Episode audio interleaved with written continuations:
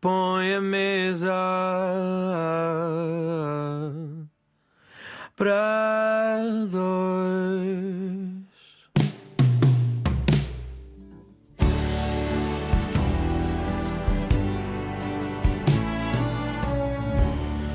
Olá, boa noite, bem-vindos ao Mesa para Dois. Eu sou a Karina Jorge e hoje convidei o Miguel Furtado para jantar comigo. É dono de um sentido de humor tímido, porém proibitivo por vezes.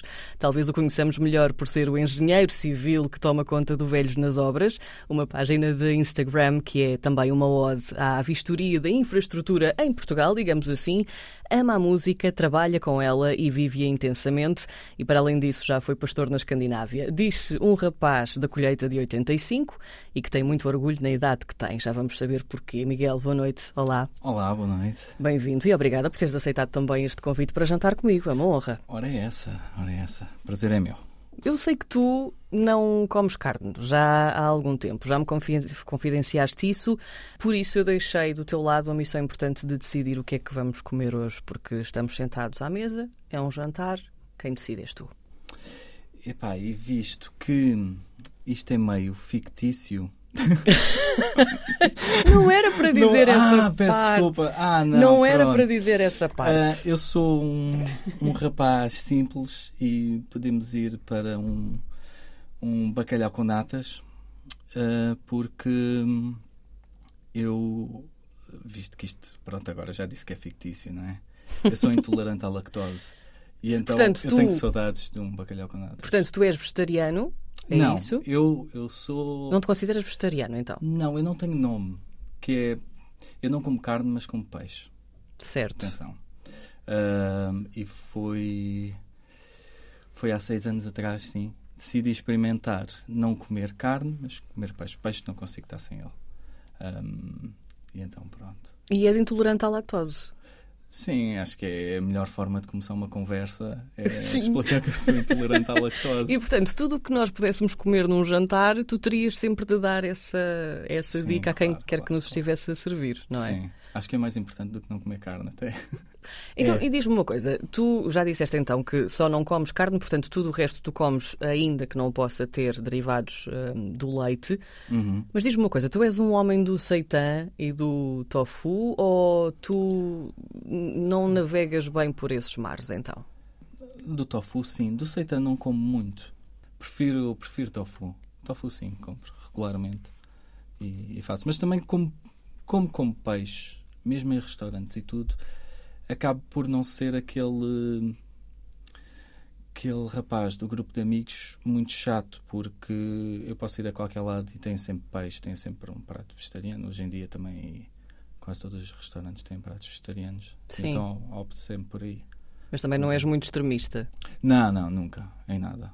Então tu dizes que fazes tofu, como é que tu temperas o tofu? Eu tenho sempre essa dúvida, porque nunca sei muito bem como é que nós vamos dar sabor a isto.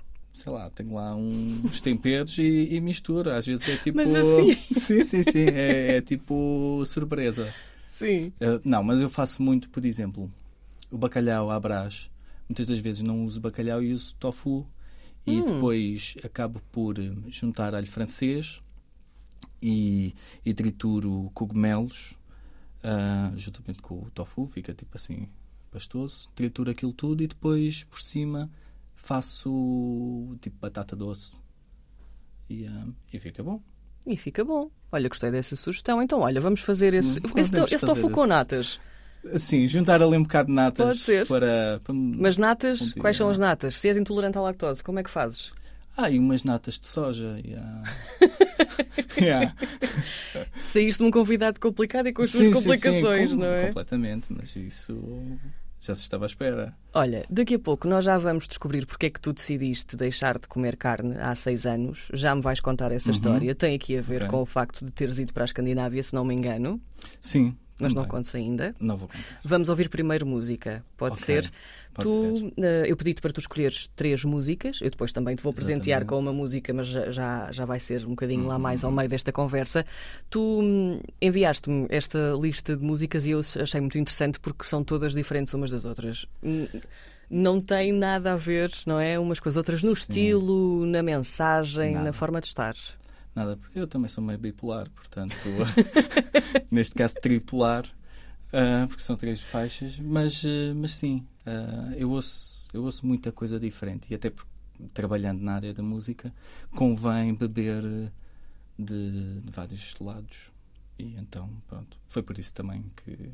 Mas a primeira escolha eu gosto muito, sou fã, mas foi mais pela minha filha, Hum. que ela é que é completamente louca por esse artista e foi o único que lhe enviou uma carta com um disco só para ela. A carta veio mesmo em nome dela, portanto ah, foi a escolha que coloquei agora para aqui. A escolha é o Walter Lobo Exatamente, e chama-se. uma melodia e pronto, é isto. Este é o Mesa para Dois com o Miguel Furtado. Depois de ouvirmos esta música, também gostava que me explicasse um bocadinho então porque é que a tua filha ganhou esta paixão pelo Walter Lobo? E tu vais um bocadinho também atrás, não é? Ah, sim, o, o Walter, eu, eu conheci as músicas do Walter porque ahm, antes de eu trabalhar na agência onde trabalho, ele era artista de lá. E, ah, e comecei a ouvir as coisas dele e eu no carro vou ouvindo muita, muita música, principalmente quando vou buscar a minha filha, nós somos separados, e, ahm, e então vimos sempre a ouvir música. E ela tem um gosto muito peculiar, gosta muito do Walter Lobo, do Pedro Branco, adora uma música do Samuel Lúria, A Contenção, ahm, Manel Cruz, portanto, bebe assim ah, muita música boa. E depois vai, vai pedindo esta ou aquela. Ela, para este programa, tinha dito que queria uma música para dançar, mas não são horas para dançar, é hora de ir dormir para ela. Portanto, fica com o Walter. Que idade é que tem a tua filha? Tem seis anos. E, Seis e anos. esta.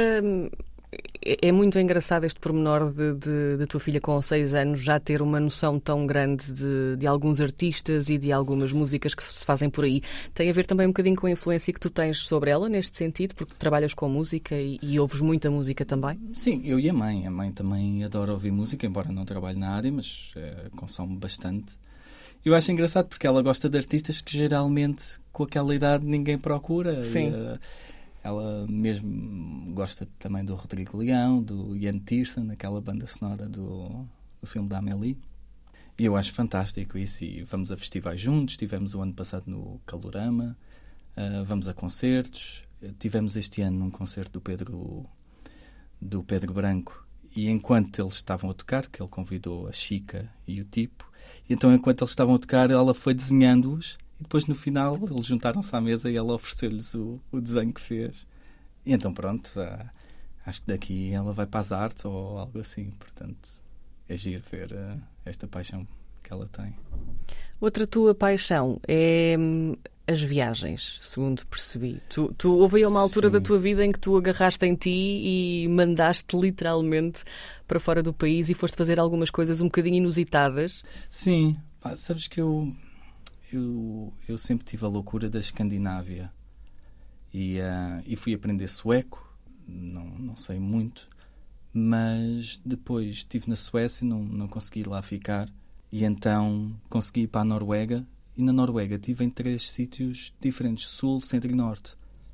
E então, numa dessas viagens, pronto, fui trabalhar como pastor.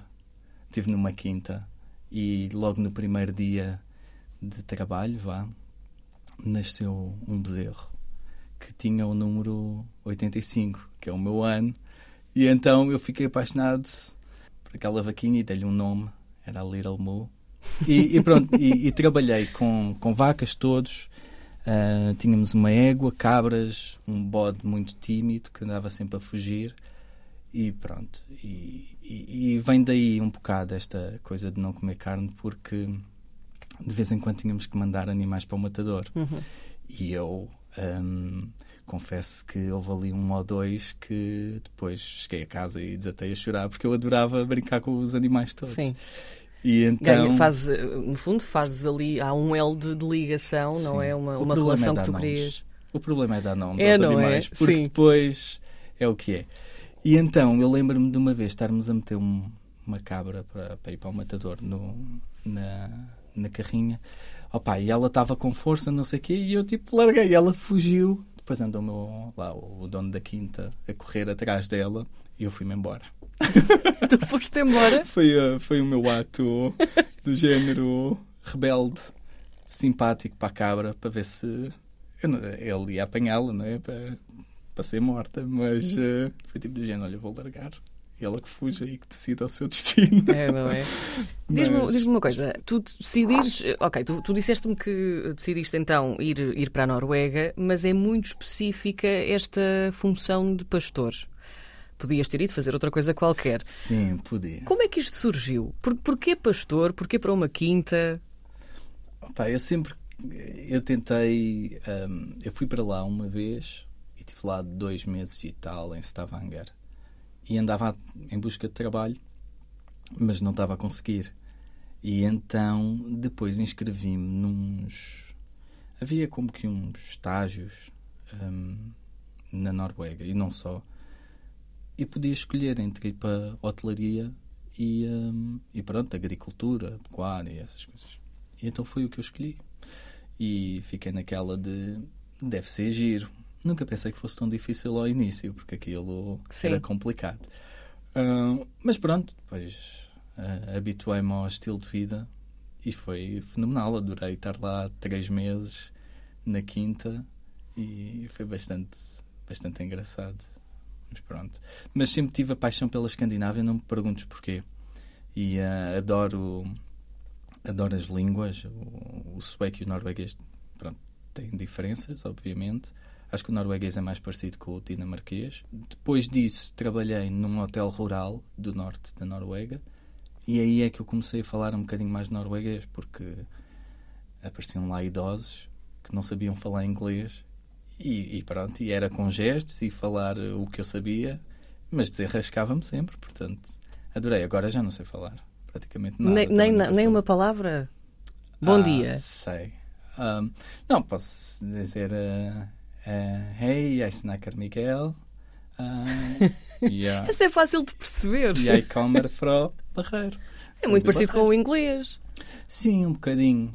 Acho que, acho que até a nível verbal acaba por ser mais fácil, nem tens que adicionar o S. Uhum. É tudo, tudo a mesma coisa, só o pronome é que muda. Mas é giro. Mas eu fico sempre muito tímido para falar eh, assim essa língua, porque como não domino, ainda por cima agora não sei quase nada, fica, fica complicado. Mas, E sim. destas, destas tuas experiências por lá, a agricultura e depois a hotelaria também, que no fundo não tem praticamente ligação, pelo menos na- nas rotinas, Nada. nas rotinas que tu, que tu tens diárias, que aprendizagens é que tu trouxeste destas duas funções? Eu depois já te vou perguntar sobre uma tua outra viagem para, para outro destino para, para trabalhar, Ok. mas estas duas na Noruega, o que é que Para já acordar bastante cedo, em ambas, não é? em ambas. Sim. Principalmente era. Isto já foi há, há uns 10 anos. Ahm, era algo que não acontecia muito. Portanto, havia ali alturas que eu tinha que acordar, principalmente na- lá no hotel rural. Havia o, o early checkout e eu tinha que levantar tipo às 4 e meia, 5 da manhã, para ir para lá para ajudá-los a sair. Basicamente, a gente mantinha-nos em cativeiro. Não, isso não é Era, bem.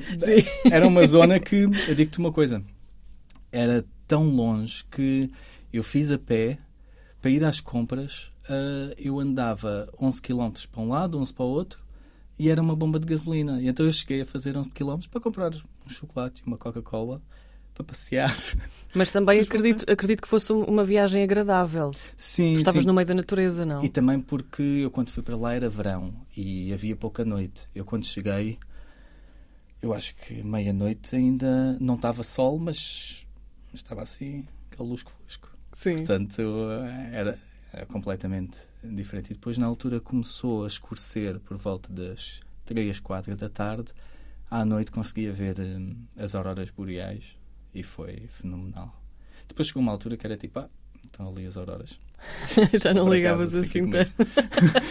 Tenho outra vida, a minha vida Yeah. não é isto. Yeah. Hum, tu depois aceitaste uh, também um bocadinho aqui, sem pensar duas vezes, uma proposta para um restaurante nas ilhas paradisíacas de Inglaterra, dizes tu, que Exatamente. muito pouca gente conhece. Para onde é que tu foste? Ilhas Scilly. E São como é que tu descobriste este sítio? Como é que tu aceitaste esta- proposta? Como é que isto surgiu na tua vida? Eu trabalhei com uma moça inglesa na Noruega, no hotel. E ela vo- voltou para a Inglaterra, depois quando a temporada acabou, e foi trabalhar para esta ilha. Não sei como é que ela. Ela é inglesa, não é? Mas também não sei como é que ela descobriu as ilhas porque ela não as conhecia antes. E então uh, foi para lá e uma vez ligou-me, eu estava desempregado, e, e disse-me: Olha, estamos a precisar de pessoal, para ontem. Eu disse: Então, olha, vou-te mandar o meu currículo, dá aí. Então, na semana a seguir, fui para lá, mas eu nem sabia nada da ilha. Pá, tinha visto umas imagens, mas eu também sempre que, nessas alturas, quando ia para, para esses locais, nunca ia para centros de cidade, ia Uhum. sempre para zonas mesmo fora. Uh, nunca pesquisava nada assim de imagens e tudo, que era para ver tudo pela primeira vez lá. E aconteceu mais ou menos isso nas Ilhas Scilly. Uh, só não aconteceu mesmo porque ela tinha mostrado quando foi para lá. Uh, e eu fiquei a ver, tipo, aquilo nem parecia Inglaterra, tipo, era uma zona linda e, e é, adoro, adoro aquelas ilhas. E, e eram, são pequenas. Uh, a Ilha Maior, que era onde eu estava a trabalhar, um, tinha três polícias, era o máximo de polícias que lá tinha, e eles têm que mudar de dois em dois anos para não criar aquela afinidade com o pessoal que vive lá. E ali ninguém rouba nada a ninguém. Tipo, havia muitas quintas que punham ovos à porta e o pessoal chegava lá, tirava os ovos, deixava as moedas e ia-se embora. Quem, quem roubasse eram pessoas que não eram de lá, portanto. E eu nunca roubei. Eu sou um Muito lindo bem, menino. muito bem. Tu Sim. aqui trabalhaste num restaurante, Sim, de um hotel. Também num ah, hotel? Sim, e, e foi aí que aprendi a transportar três pratos de uma vez só nos braços. E, e pronto, para Não mim é um- fácil, pá, e não é Não fácil. é, não é, E pronto, eu quando vou beber café e peço para mais alguém, tento Sim. mostrar, mas ninguém repara. Yeah, eu eu repararia. faço um show- é para o show off, mas ninguém repara. São proezas. Já Não. que trabalhaste num restaurante e sabes como equilibrar três pratos, então hum, talvez até num só braço, quem sabe, Uhum. como é que tu servirias a outra música que escolheste? Tu hum, escolheste o Forbidden Colors, do Sim. David Sylvian, e Sim. hum, é o porque isto. Sakamoto. Exatamente, e fez parte de uma- da banda sonora também de, de um filme. Porque é que escolheste esta música? Gosto mesmo muito destes dois artistas. E eu conheci David Sylvian graças à minha irmã, à Sílvia, que ela sempre teve o hábito de meter música antes de adormecer. E eu tinha que aturar isso até que comecei a fazer o mesmo. E um dos álbuns era do David Sylvian. E depois, a pesquisar mais, isto com a internet, ahm, quando chegou à minha casa, comecei a pesquisar mais sobre o artista e encontrei esta música e fiquei fascinado, adoro mesmo, e então escolhi-a para hoje. Agora, como apresentá-la ah, é exatamente assim: David Sylvian com o Ryuichi Sakamoto, com Forbidden Colors, que eu não tenho jeito. Estás contratado. Mesa para dois com Miguel Furtado. No meio das tuas paixões, há uma, eh, e é a tal que faz de ti o dono dessa obra maravilhosa que é o Velhos nas Obras. Gosto do teu olhar. Eh, O que é que ela vai perguntar agora? Isto acabou de acontecer agora, tu estavas com um bocadinho de medo. Sim, esta é uma página de Instagram que, que faz aqui uma espécie de homenagem a todos aqueles senhores que adoram fazer a boa da vistoria das variadas construções das infraestruturas, não é? Seja na cidade ou no campo, quer dizer, no fundo em Portugal e até no mundo. exato. Ahm, antes de avançarmos, é, é importante dizer que este é um trabalho carinhoso e brincalhão da tua parte, não é? Nunca um sítio de, de gozo para com estas pessoas. Não, Aliás, pensar. Exatamente, foi justamente também por teres tanto carinho pelos mais velhos que avançaste com esta ideia. E tu dizes mesmo até que hum, adoras senhores com as mãos cruzadas atrás das costas. Vamos Exato. começar por aqui. De onde é que vem este teu carinho pelos idosos, pelas pessoas mais velhas e também pelas suas rotinas? Hum, eu sempre eu, eu sempre achei muita piada ao, ao pessoal mais idoso porque têm sempre as melhores expressões e então eu, eu vivo no Barreiro Hum, e então é uma cidade onde existe muita pessoa idosa e, e acho engraçado porque sempre achei engraçado o facto da- das brincadeiras deles tipo do, do português deles vá e ah, aquela mítica frase do os velhos são os trapos, Uhum. adoro. E, e pronto, e às vezes ia para cafés e tudo, e havia sempre lá senhores com mais idade e tudo. E, ah, e pronto, houve uma vez que eles ah, defenderam-me muito porque eu fui atropelado num pé. Foste atropelado num pé. Num pé. Ia a passar a estrada a correr, o Miguel de 6 anos, era 6 ou 7, já não me lembro. era, era o que era. E então desatei a correr numa estrada, mas estava verde para os peões, atenção. E vem um mini e eu não ah, vejo. foi um carro pequenino. Foi, ao menos isso. e fui assim para trás, mas ele ainda me passou no, no, por cima do pé. Coitado do rapaz, ficou bastante nervoso. E às tantas vem uma enchente pessoal idoso que estava num, num cafezito lá ao pé. E, e, e pronto, e foi alhos e bugalhos e muitas expressões engraçadas. Que eu já não me lembro, mas lembro-me na altura de achar piada com aquilo, mesmo com dores no pé. Uh, e, e, e é. E como é, É assim. que, e como é que depois disso nasce este fascínio pelas pessoas que ficam de, de braços atrás das costas a olharem para as obras? Porque isto, de facto, é muito comum separarmos um bocadinho nas ruas de Lisboa, Uhum. do Porto, onde quer que haja uma, uma obra, por assim Exato. dizer. Há, de facto, esta instituição humana que está ali a, vis- a vistoriar ou, ou a ver como é que as coisas estão a, a correr. Eu estudei em Almada e foi na altura que estavam a finalizar o, o método de superfície. E aquilo, eu lembro-me na altura haver uma grande discussão por causa do comércio de rua, porque impossibilitava, não sei o quê. E uh, eu lembro-me de andar nas ruas da Almada e ver montes de velhotes a olharem para obras nessas poses. Na altura eu olhei, achei engraçado e continuei a minha vida. E depois comecei a reparar nisso, que era recorrente nas obras terem pessoas a olhar para obras. Mas essa pose hum, eu gosto especialmente porque uh, a mãe da minha filha, hum, nós vivemos em Inglaterra e nós íamos muito a um sítio que eu adorava, que eram as casas de caridade, que vendem coisas ao desbarato. E eu adoro. E ela achava muita piada porque eu andava pela loja com as mãos atrás das costas, a agarrar tipo as mãos atrás das costas, a andar e não sei o quê, a ver. E ela dizia-me sempre: pá, parece um velhote que anda aí. E, hum, epá, eu fiquei a pensar: sou mesmo um idoso neste corpo. e, eh, e fiquei feliz com isso, atenção, não é, não é falar mal. Que espero eu lá chegar eh, e estar a ver obras. Portanto, Sim, tu, acho, tu que- acho dizes. que vou seguir mesmo esse estilo de vida e se eu pudesse faria já hoje. Sim, mas, tu dizes eh, que se tivesses mais tempo, atualmente, tu serias um deles. Exatamente, exatamente. Eu acho que eles iam olhar para mim de lado, perguntar o que é que este bebezinho faz aqui, que ainda não chegou à nossa idade, mas E tu, bastante. tu serias daqueles que está só hum, a observar ou mandaria também o seu bitite sobre uma viga mal colocada? sobre- isso comentar tinha que ser eh, com se eu tivesse com mais alguém. Porque para já sozinho que sou muito tímido. e depois era para demonstrar que sabia alguma coisa, que não sei, eu não percebo nada de obras. Mas, por que não mandar ali um ao outro? Acho que não se iam chatear. Esta página conta com, com o contributo, porque ainda não dissemos também o que, é que, o que é que tem exatamente esta página do Instagram, não é? Tu contas aqui com o contributo de, de quem te envia fotos e, e vídeos. hum, quando anda pela rua e encontra então eh, estas, estas pessoas. Sim. Como é que tem corrido isto? Olha, ultimamente tenho estado um bocado parado, porque também depois meteram-se as férias e, e às vezes, epá, não, não, consigo, não consigo estar a gerir bem a página, então decidi parar durante um tempo, porque tenho tido muito trabalho ah, depois das férias, obviamente. Ah, e as férias tirei mesmo só para, para descansar de tudo. Sim. E, hum, e agora tenho que ver se volto e, ah, e voltar aí à caça destes senhores para tirar fotografias, ah, sem os perturbar, obviamente, mas recebo muita mensagem, muita identificam-me em muitas stories e tudo. Hum, e mesmo outras páginas, às vezes publicam assim algumas alguns vídeos com com senhores porque Sim. aquilo depois torna-se viral de outras páginas estrangeiras e não sei o quê, e eles às vezes partilham isso e identificam-me sempre, eu adoro.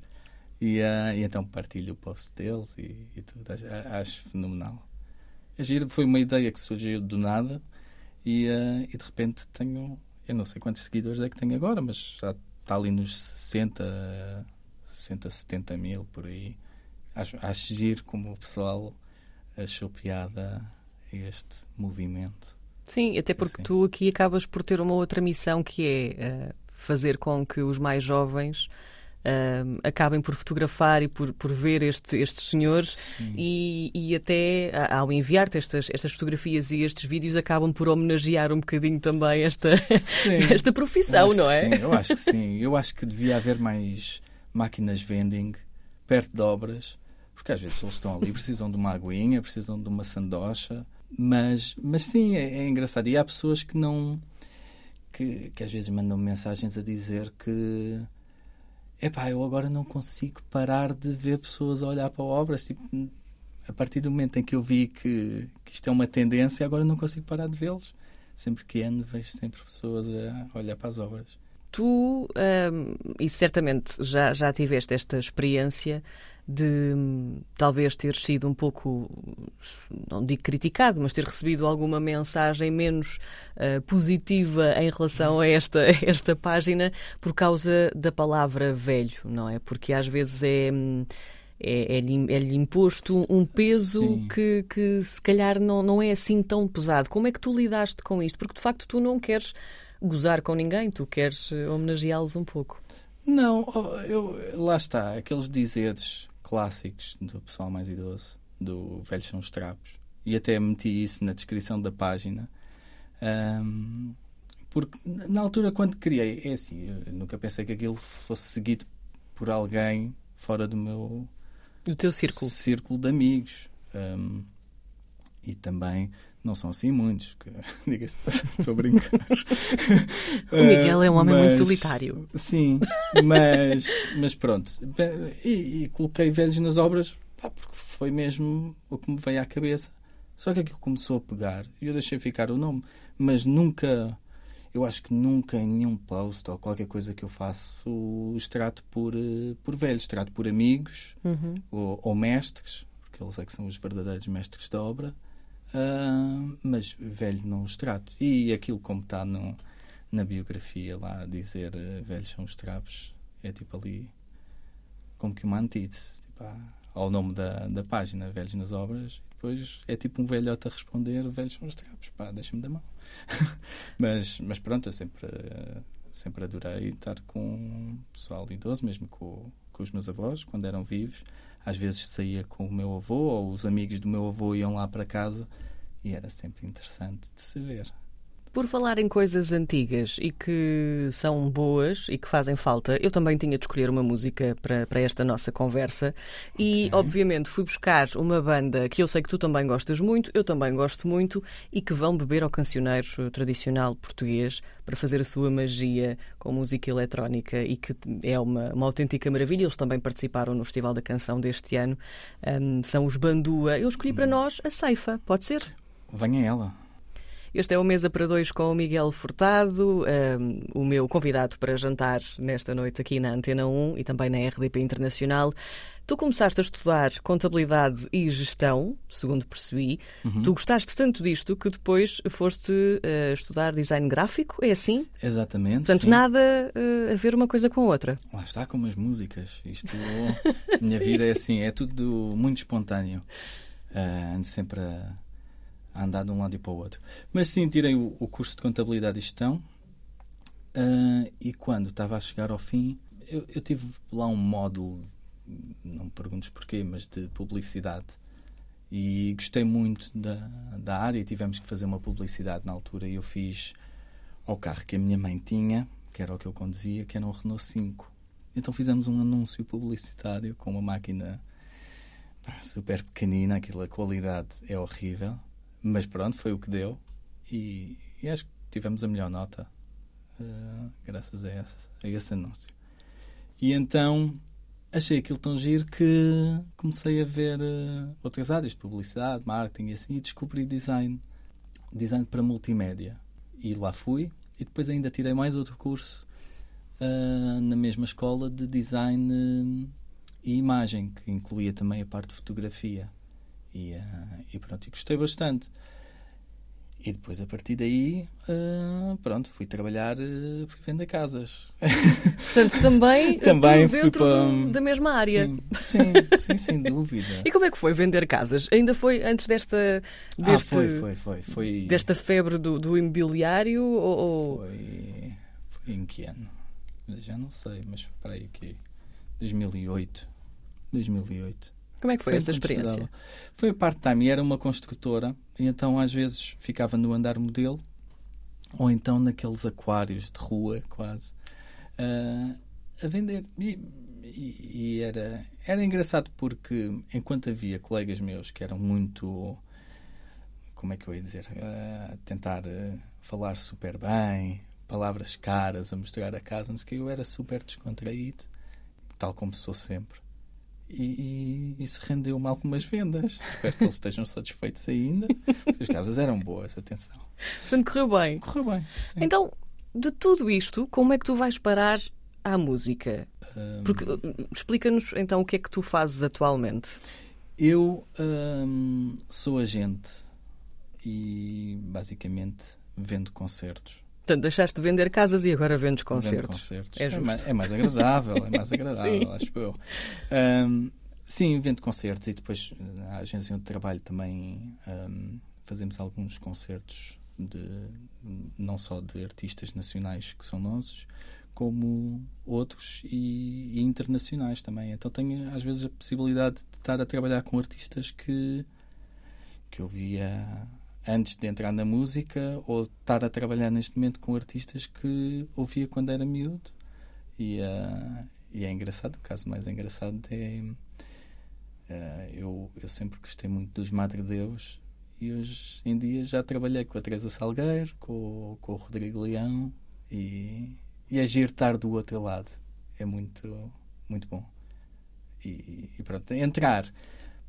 Foi basicamente. Eu, eu tirei mais um curso, mais um, de produção musical quando vivia em Inglaterra.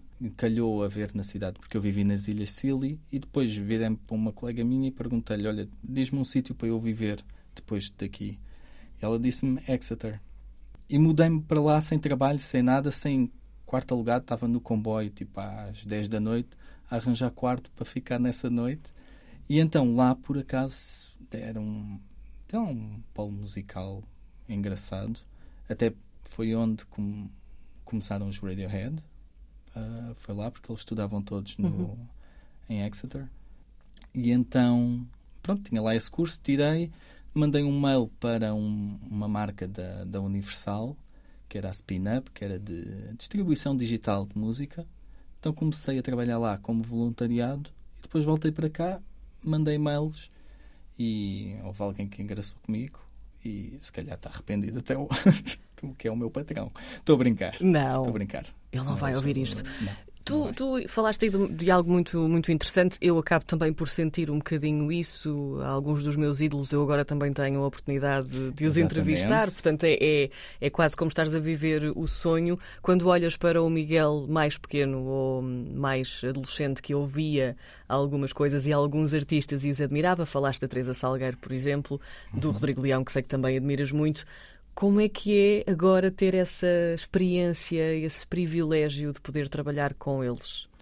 quando eu era miúdo, ainda por cima não tinha internet, não tinha nada disso, então os artistas era, pá, era ali uma entidade que pá, se os visses, na- eu lembro-me de ir ao meu pai ao, com, com o meu pai ao Cascais Shopping e encontrar lá o Miguel Ângelo dos Delfins e eu quando era miúdo gostava bastante, principalmente do álbum Saber Amar Ahm, e ahm, epá, e quando o via tipo eu achava, ai meu Deus este é um super artista e não sei o quê, já vai.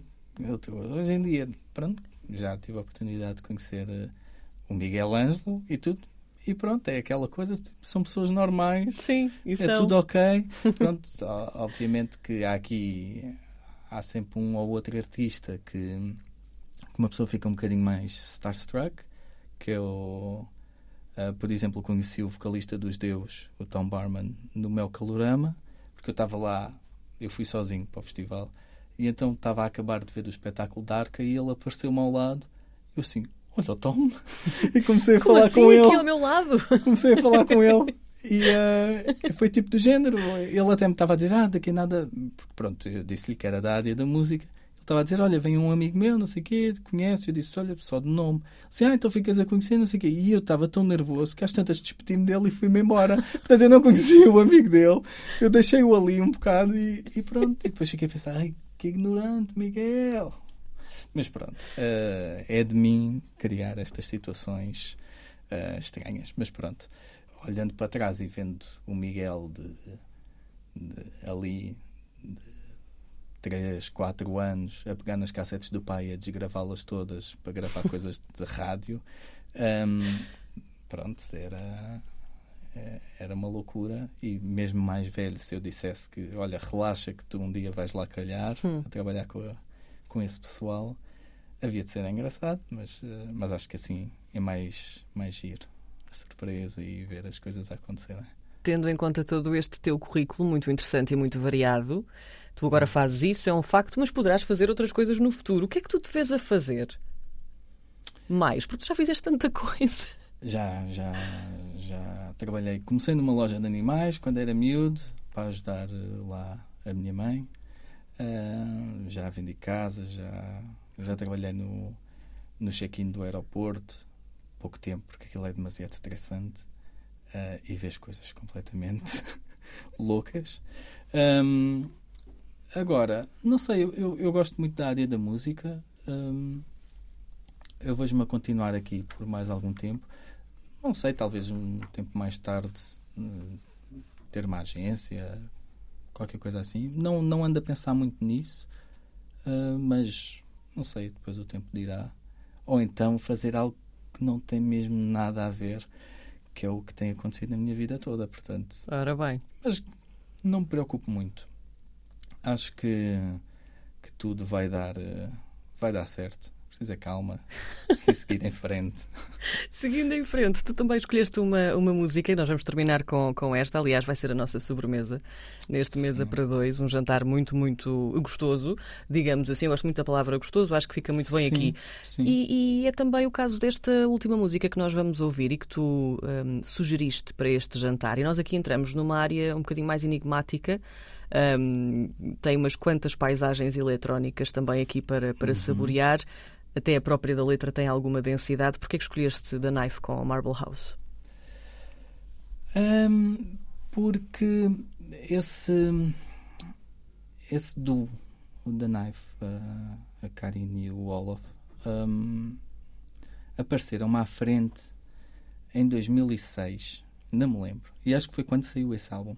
E, uh, e notei uma, um som tão tão diferente daquilo que eu costumava ouvir que passei a adorar. E, uh, e essa música, tendo o J.J. Johansson, que também é outro artista sueco, bastante engraçado, um, opa, adorei, adorei essa faixa e adoro os álbuns do, dos Knife todos, porque também são muito diferentes uns dos outros. Um, e, e, pronto. Uh, escolhi essa porque, como também tem ali um artista que eu também acho piada, o J.J. Johansson, embora não o conheça assim tanta coisa dele, um, eh, achei uma ótima escolha também para mostrar aqui um bocadinho de diversidade à coisa. Então, vou pedir-te para apresentares a sobremesa que é a música, para terminarmos. Ok, uh, eu quero só fazer uma questão que é quem é que deixa a gorjeta para o, para o Eu deixo, eu tu deixo. eu convidei-te, okay. eu deixo a gorjeta. Então pronto, muito obrigado por me teres convidado e a quem conseguiu aturar esta conversa toda até agora. e convosco fica da Knife com Marble House. Até à próxima. Obrigada.